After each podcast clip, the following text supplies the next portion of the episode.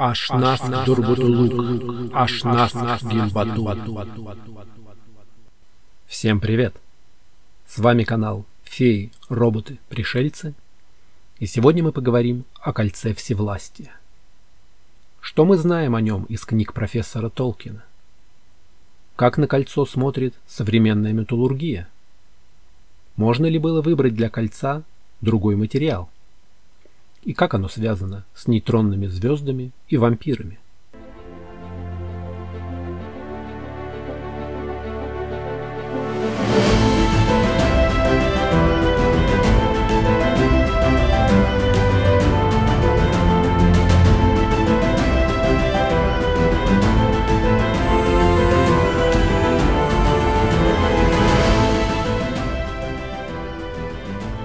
Кольцо всевластия.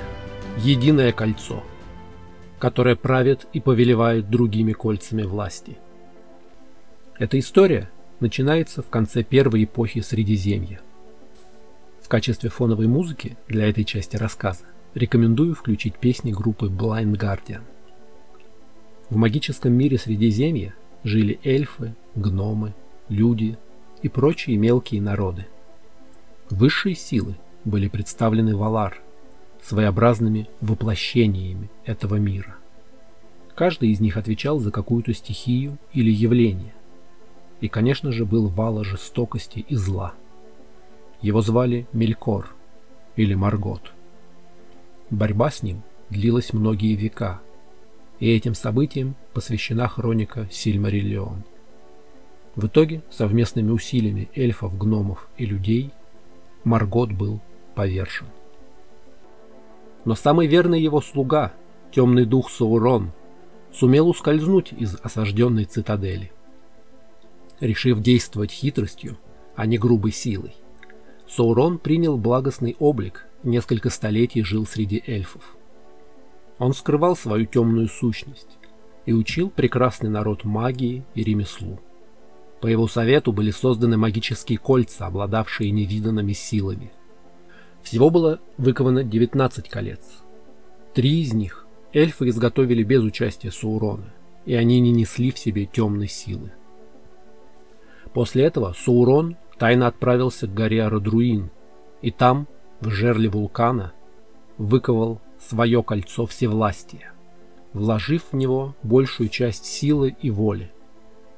Став хозяином кольца, он одновременно начал зависеть от него – Кольцо было средоточием и основой его силы. Как только Саурон закончил свою работу, эльфы почувствовали изменения в токах магии и поняли, что преданы.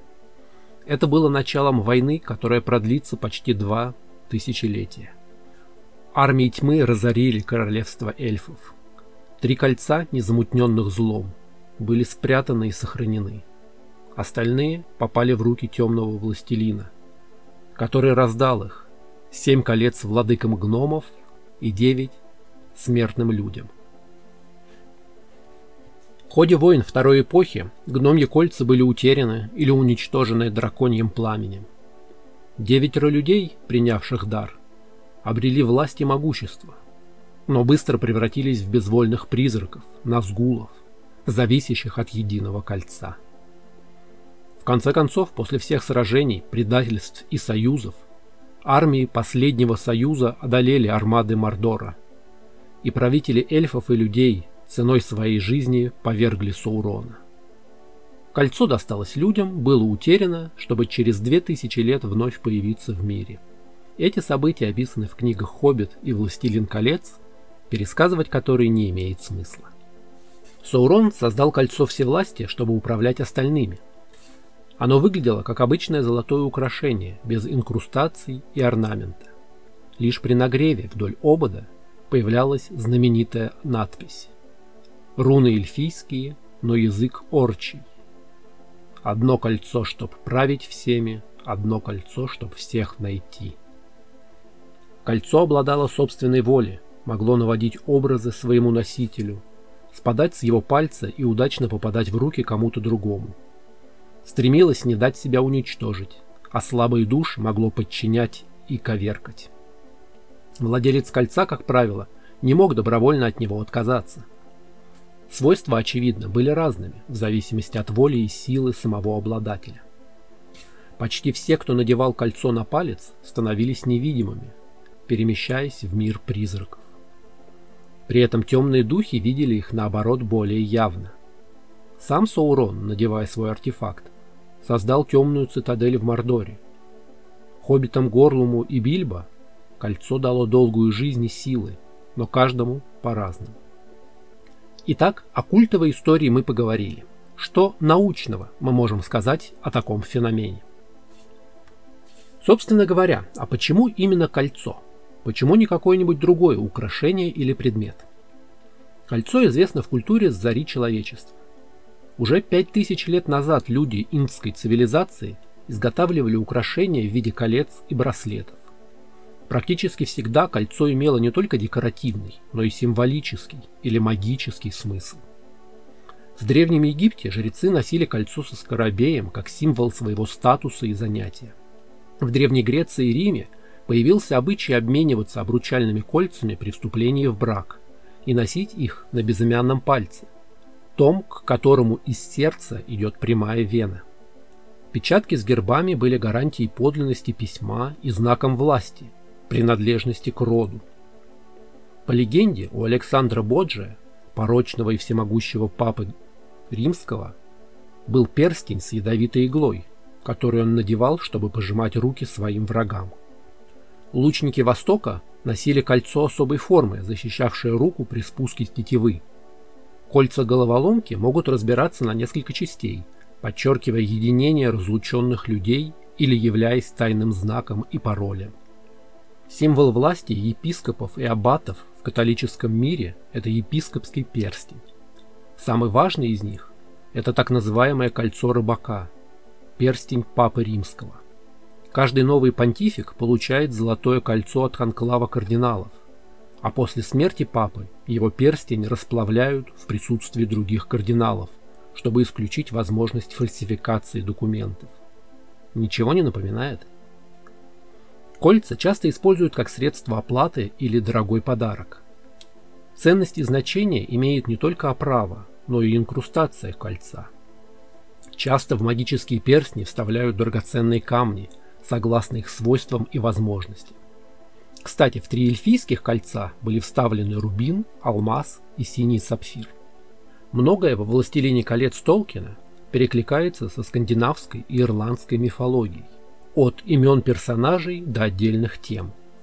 Тут нельзя не вспомнить песню о Нибелунгах, эпическую германскую поэму XII века и написанную по ее мотивам оперу Вагнера – в ней сюжет крутится вокруг похищения Золотого Кольца, дающего несметные богатства и власть над миром. Борьба за такой могущественный артефакт привела к уничтожению всей Вальхалы. Саурон связал со своим творением не только магию, но и многое из физического мира. Например, Черную башню в Мордоре и саму физическую оболочку Темного Майя невозможно было уничтожить, пока в мире оставалось кольцо. Намного позже похожая идея пришла в голову Волдеморту в книгах про Гарри Поттера. Но мы-то знаем более близкие аналоги. Это, конечно же, Кощей Бессмертный, который прятал свою смерть в игле. Наш Кощей, видимо, плохо проработал вопрос безопасности, поскольку иглу можно было сломать голыми руками. А вот с единым кольцом такого не выйдет. В самом начале «Властелина колец» Гэндальф проводит демонстрацию – и просит Фрода бросить кольцо в камин. После этого достает его из огня даже не нагретым. Только на ободе проступают знаменитые письмена. По словам Гэндальфа, никакому огню не под силу расплавить творение Саурона. Даже самые сильные гномьи кузни ничего не смогут с ним сделать.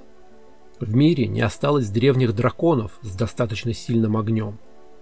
Только вулкан, в котором кольцо было выковано, сможет его уничтожить. В экранизации Питера Джексона это показано еще более наглядно. Гном Гимли бьет по кольцу своим боевым топором, и тот разлетается на осколки. Что это означает для нас в плане физических характеристик? Температура обычного домашнего камина 400-500 градусов Цельсия. В нем можно расплавить мягкие металлы, такие как свинец, или обжечь керамику. Но большего не сделать. Здесь Гэндальф прав. Наверное, пора сказать, не пытайтесь повторить это в домашних условиях. Если вдруг вы столкнулись с древним магическим артефактом, обратитесь к специалисту. В современных металлургических комбинатах достигается температура до 1600 градусов. В кузницах средневековья температура горна была около 700 градусов. При обдуве мехами до 1000. Железо плавится при 1050 градусах. Однако для обработки металла нам не нужно полностью делать его жидким. Уже при температуре в 700 градусов железо становится мягким, красным и пластичным. Его можно обработать молотком, отбивая примеси, придать мягкому металлу нужную форму. Таким образом, для обработки металла нам не требуется достичь температуры его полного плавления. Однако мы говорим о том, чтобы уничтожить кольцо, то есть не просто поменять его форму, но избавиться от самого материала, из которого оно сделано. Творение темной магии представляется нам похожим на вампира, которого недостаточно просто убить, нужно еще обезглавить, сжечь и развеять прах по ветру. Итак, плавить наше кольцо мы будем в жерле вулкана. Какова температура лавы? Оказывается высокая, но не такая уж фантастическая. Расплавленная магма выходит на поверхность из-под земной коры и течет из жерла вулкана. В зависимости от состава лава может иметь разную температуру. Например, кремниевая лава течет медленно, несколько метров в день, а температура ее 800-900 градусов. При застывании кремниевая лава может образовывать обсидиан, вулканическое стекло. Кстати, на поверхности лава остывает очень быстро – Температура потока при контакте с землей и водой снижается сразу на пару сотен градусов. Базальтовая лава жарче и течет быстрее. Температура до 1300 градусов.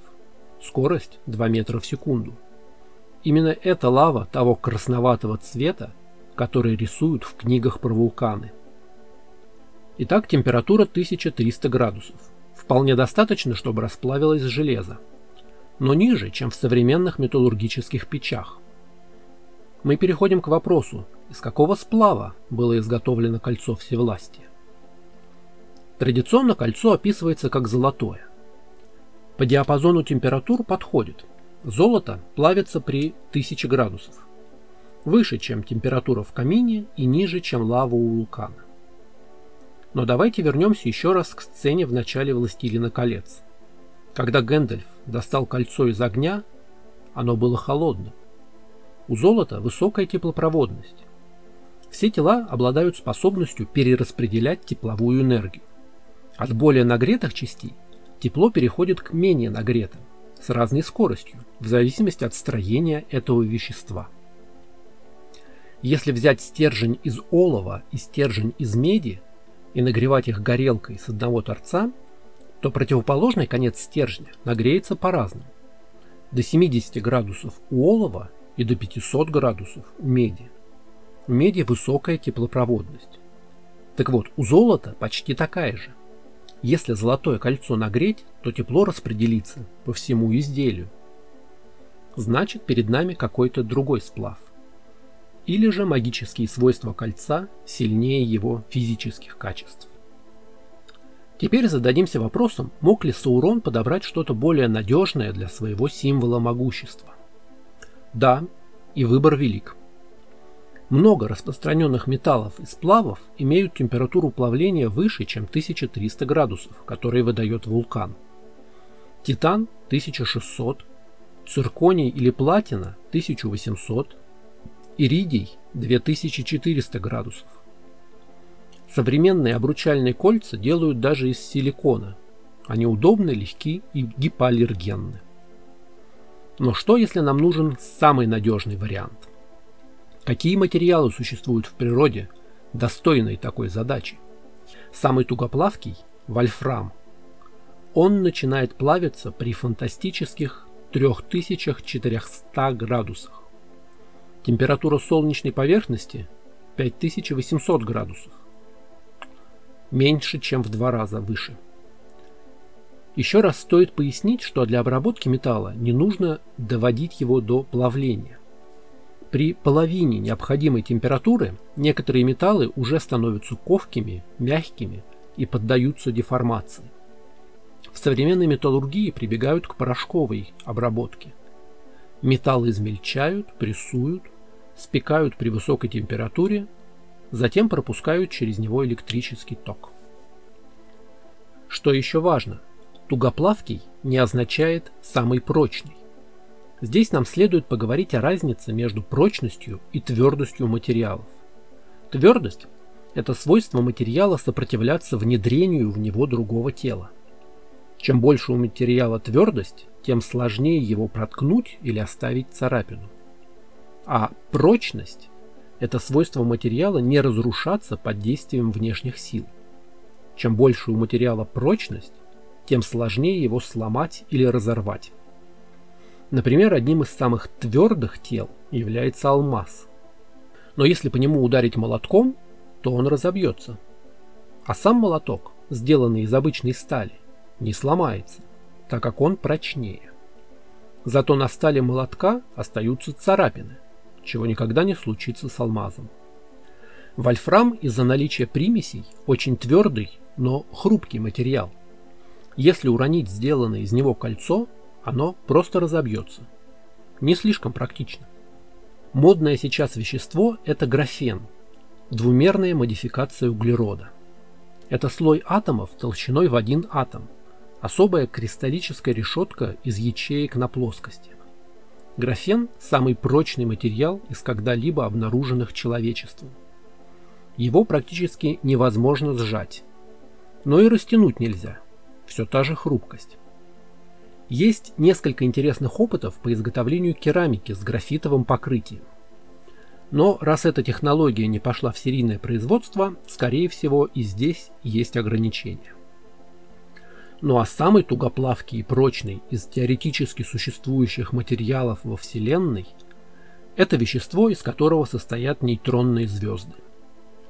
Звезды с массой, превышающей 8 масс Солнца, на последнем этапе своего существования сжигают весь водород в более тяжелые элементы. И когда доходят до железа, плотность получившейся звезды разрывает ее изнутри на части. Происходит вспышка сверхновой, гигантский выплеск энергии.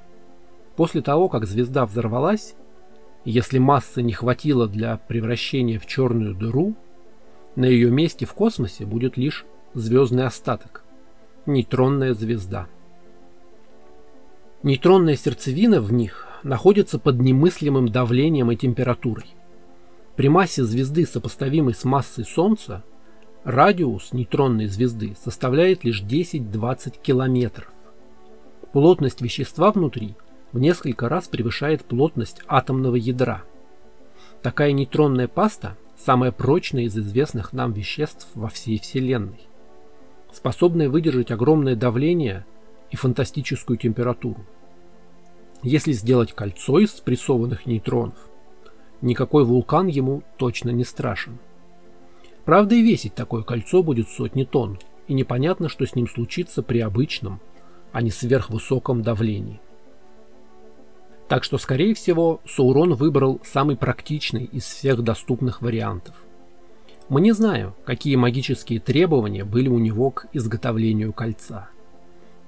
Но раз оно просуществовало в Средиземье почти 5000 лет, значит технологически все было сделано верно. И только пара слишком упрямых хоббитов дошли таки до Роковой горы, чтобы уничтожить эту уникальную и чрезвычайно интересную для науки прелесть. После этого магия очень быстро утекла из мира – Уплыли за моря эльфы, пропали гномы, и началась эпоха людей, которая длится до сих пор. У нас нет палантиров, но есть мобильные устройства, в которых можно слушать и смотреть подкасты. Спасибо, что слушали. Канал «Феи, роботы, пришельцы» можно читать на Яндекс.Дзен, в Телеграме и ВКонтакте. Аудиоверсия подкаста доступна на сервисах Яндекс Музыка, Apple Подкасты, Google Подкасты и в вашем любимом плеере подкастов. Видеоверсию ищите на YouTube. Оставляйте комментарии, ставьте оценки.